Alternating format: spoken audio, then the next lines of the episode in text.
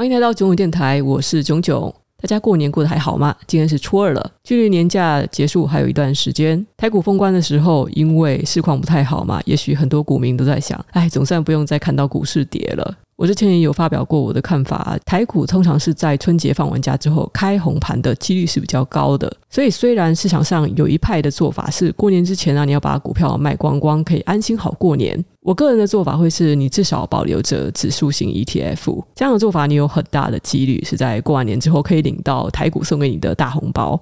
好，那接下来我们来看一看市场。上周四，苹果公司开出来的财报非常漂亮，开盘后股价直接大涨将近百分之七，美股的整个市场也是士气大振，三大指数终于止跌。然后昨天股市的状况是有一点小震荡啦，最后是尾盘收涨，达到股指连续第三个交易日上涨，在尾盘最后一个小时才突然的窜高。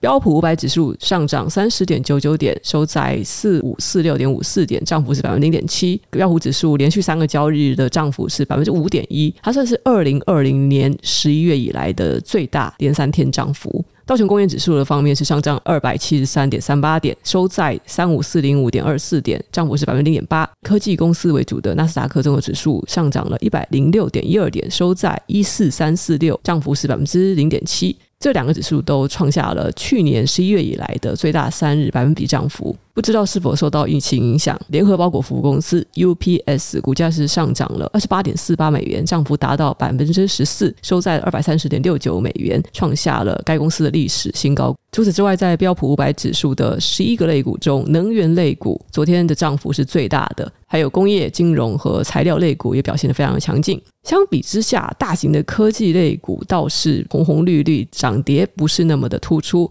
像是 Microsoft、微软在财报开出来，虽然非常漂亮，但是股价持续的下跌。啊，昨天是下跌了二点二二美元，小跌百分之零点七，收在三百零八点七六美元。串流媒体巨头网飞，尽管开出来财报仍旧是成长，但是劣于预期，股价跌跌不休，被说是往地狱飞。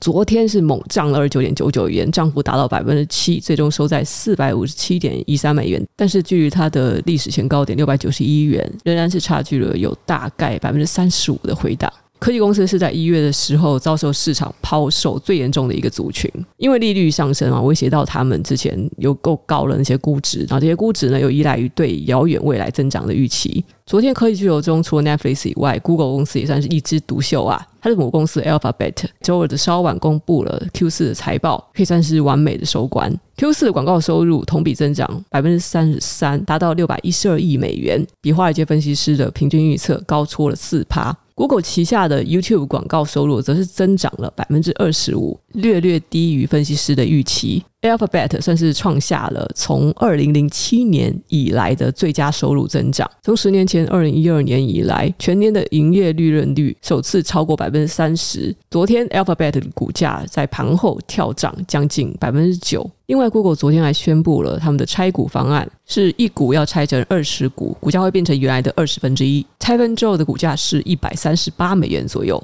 按照以往的经验，科技巨头拆股之后都是非常好的进场点，就股价因为大量散户的资金涌入的关系，都会直接暴涨。我自己是看好 Alphabet 中长期的成长，所以在近期应该就会布局一些资金进去。在我心目中，它还是一个很值得长期投资的好公司。我最恨的就是它的股价一千出头的时候，我居然把它卖掉了。那现在它已经翻了将近三倍 啊！这是我最后悔的一个投资决策之一。现在再回头进场，我相信还来得及。那我觉得各位的小资金投资者是也可以谨慎的好好考虑一下。Alphabet 上一次拆分股票是在二零一四年哦，相当久以前了。相较于二零一四年，Google 现在的股价成长了七倍多，这算是一个很诱人的数字，也很惊人的绩效。像我因为不用 Windows 也不用 Office，对 Microsoft 都没有什么感情啊。Facebook 唯利是图又轻重的态度让我很不爽，那就不多说了。反正相较之下，我还是蛮喜欢 Google 的。我觉得当初 Google 它推出 Google Plus 要跟 Facebook 相竞争，就完全只是一个时机不对的问题。他们以界面设计、功能各方面来讲，根本就没有输给 Facebook，真的不差，就是一个推出的 timing 的问题。Google 他们当初还有在经营中国市场的时候，被强迫一定要取中文名字，就叫谷歌嘛，有够难听的。后来迫使他们做下要退出中国的决定，这个引爆点是因为中国方面的政策要他们限制搜寻结果，Google 觉得有违他们的原则，所以干脆也退出了中国市场。你如果也觉得当初 Google 的这个行为非常的赞，非常的有骨气的话，拜托你不要再叫它中文名字，不要再叫谷歌了哦，就叫它 Google 或者 Alphabet。那之前一段时间，可能很多人对 Google 旗下的 YouTube 很不爽，在上面看到一大堆那种诈骗广告哦，大多是来自中国的。现在也是很多中国人的频道跑出来，我一开始也是看的觉得蛮匪夷所思的，但是后来理性的想一想，中国的创作者要在一个面向全世界的 YouTube 平台上架他们内容，本来 Google 本着开放自由的精神，就是不会不允许他们去做这件事情的。至于他们钱多，爱投一些奇形怪状的广告在 YouTube 影片前面。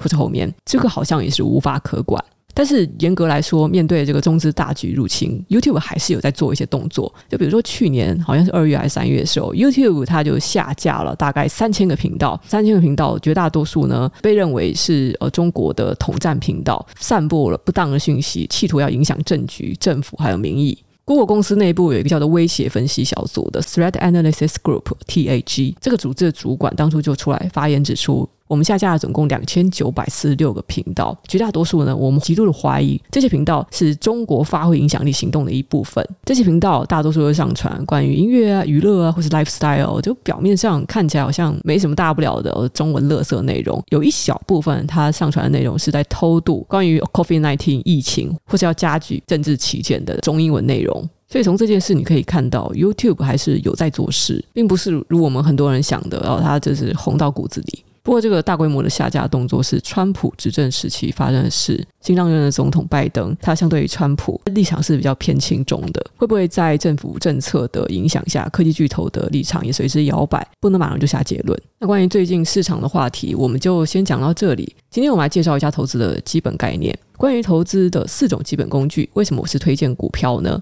从最基础、最基础的概念开始说起好了。通常你需要了解四种投资工具。分别是现金、不动产、债券，还有股票。我们这里先不谈三种东西：保险、收藏品，还有黄金啊。对于一个小资族来讲，通常保险是必须要买的啦。好像是台湾强制每个人都要缴交的健保。那收藏品呢，或是 NFT，保值性是难以确定的。而黄金作为投资工具来说，也许你年纪大一点的话，你可以稍微配置一点；但对年轻人来说，就是有点保守。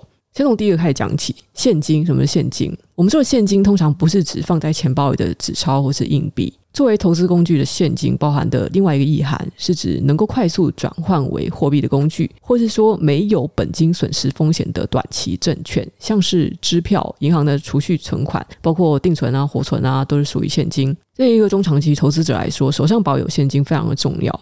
你一定也听说过投资要用闲钱这个法则，因为投资呢是一种有风险的用钱滚钱的方式。投资一定是有风险的，这世界上没有百分之百保证你一定会赚钱的投资方式。然而，你要谨记一件事情，那就是把投资周期拉得越长，你的胜率就越高。如果你能够把钱留在市场够久，而且不杀低退场，你就能够极大化你赚钱的可能性。我认为，一般人要投资之前，至少至少要保留够自己生活三个月的现金，或者再保守一点，六个月到一年，能够一年以上更好。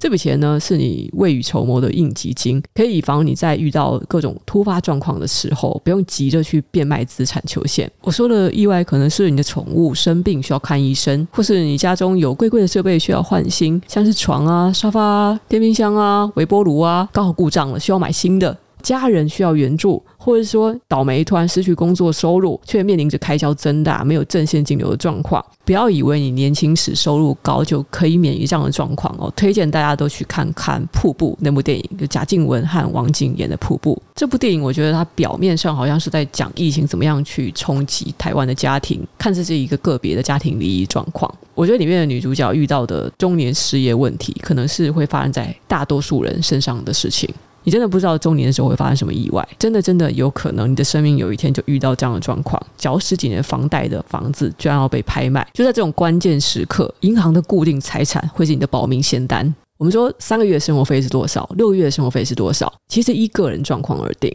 有些人可能觉得一个月他要花十万元，所以他三个月的生活费就是三十万元。啊，有些人他每个月就花两万元，所以三个月生活费是六万元。那为了要准确评估这个金额的，其实你平时就可以试着养成记账的习惯哦，好好的掌握自己到底每个月有多少支出，有多少收入。如果呢，你对国际经济的形势够敏锐，那你或许会想要试试看用外汇赚钱的这种方式。我在二零一七年的时候，我因为看到一个脸书好友的动态，他说我把剩余的台币都兑换成欧元了，哇，他是一个 all in 的操作啊！因为我印象中那个朋友好像还蛮聪明的，我还蛮相信他的理财之道。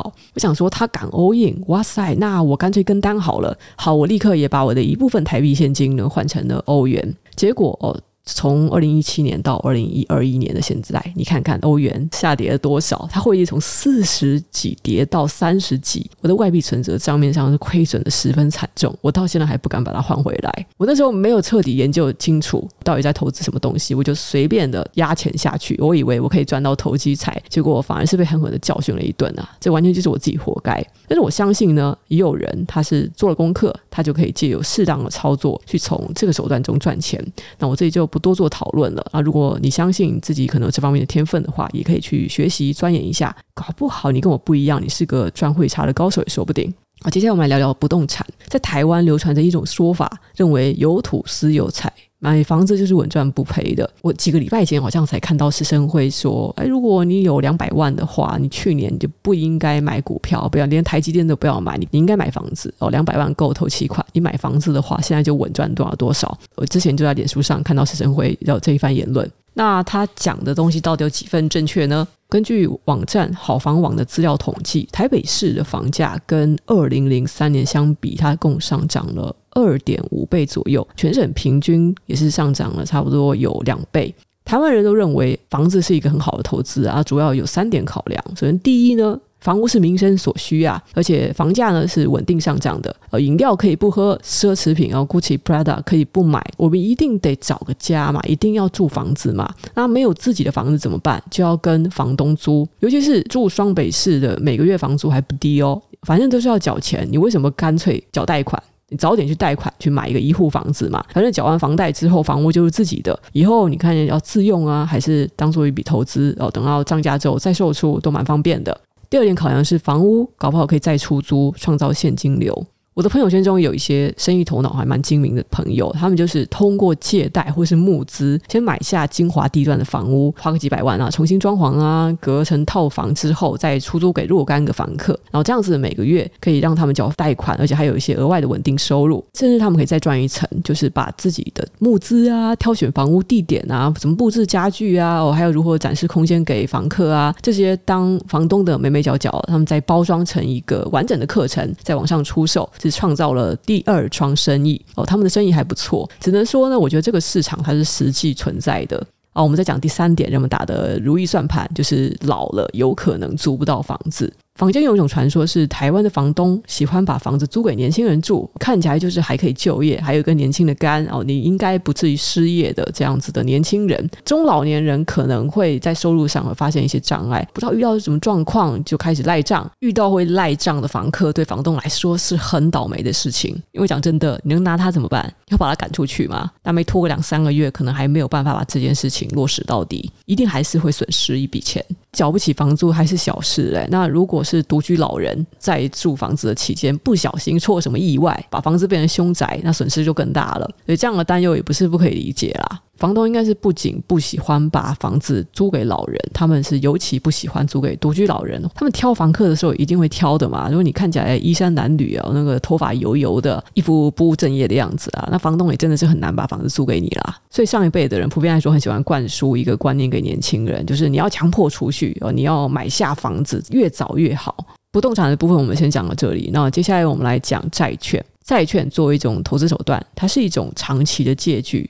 像是国家公司啊，都会发行债券。当你买入债券的时候，你就相当于借钱给债券的发行人，能够从此获得固定的利息，也能在债券到期的时候把本金一起拿回来。债券可以说是非常非常稳定的一种投资工具，而且利率是优于定存的。只不过呢，债券的利率通常会随着市场的经济活动和通货膨胀而变化。理专通常会建议年轻人把资产配置相对少的部分分配在债券上面，然后相对多的部分呢是投资股票。随着年纪增长，你所承受的风险程度慢慢的变低之后，再慢慢的增加债券的部位，建立起所谓的股债平衡。最后，我们来讲一讲股票。股票的本质是什么？拥有某家公司的股票，你就是这公司的出资人，你拥有公司的一部分。假设一间公司流通在外的股票有一千股，那当你持有一股，你就是拥有了公司资产和盈余的千分之一。每当公司要分红的时候，你就会得到千分之一的红利，你的资产也会随着股价成长。只要你拥有股票，你就是股东。你凭着好眼光买进一家好公司的股票，让公司和员工为自己赚钱，你就不用疲于奔命出售劳力了。从股票有历史以来呢，它为投资人带来的平均报酬率比债券高非常非常多。但是呢，报酬率的波动也是比债券高的。经济学家总是提醒哦，你学习投资的人，天下是没有白吃的午餐的。高报酬就意味着高风险，股价就是一个高风险的投资标的。为什么投资股票风险是高的？你要想想哦，今天你的朋友准备要花一百万元开一间餐厅，他向你还有其他的朋友筹集资金，为了要让餐厅开得起来、经营得下去嘛，然后你就投入了其中的百分之十，就是一百万元中你出了十万元。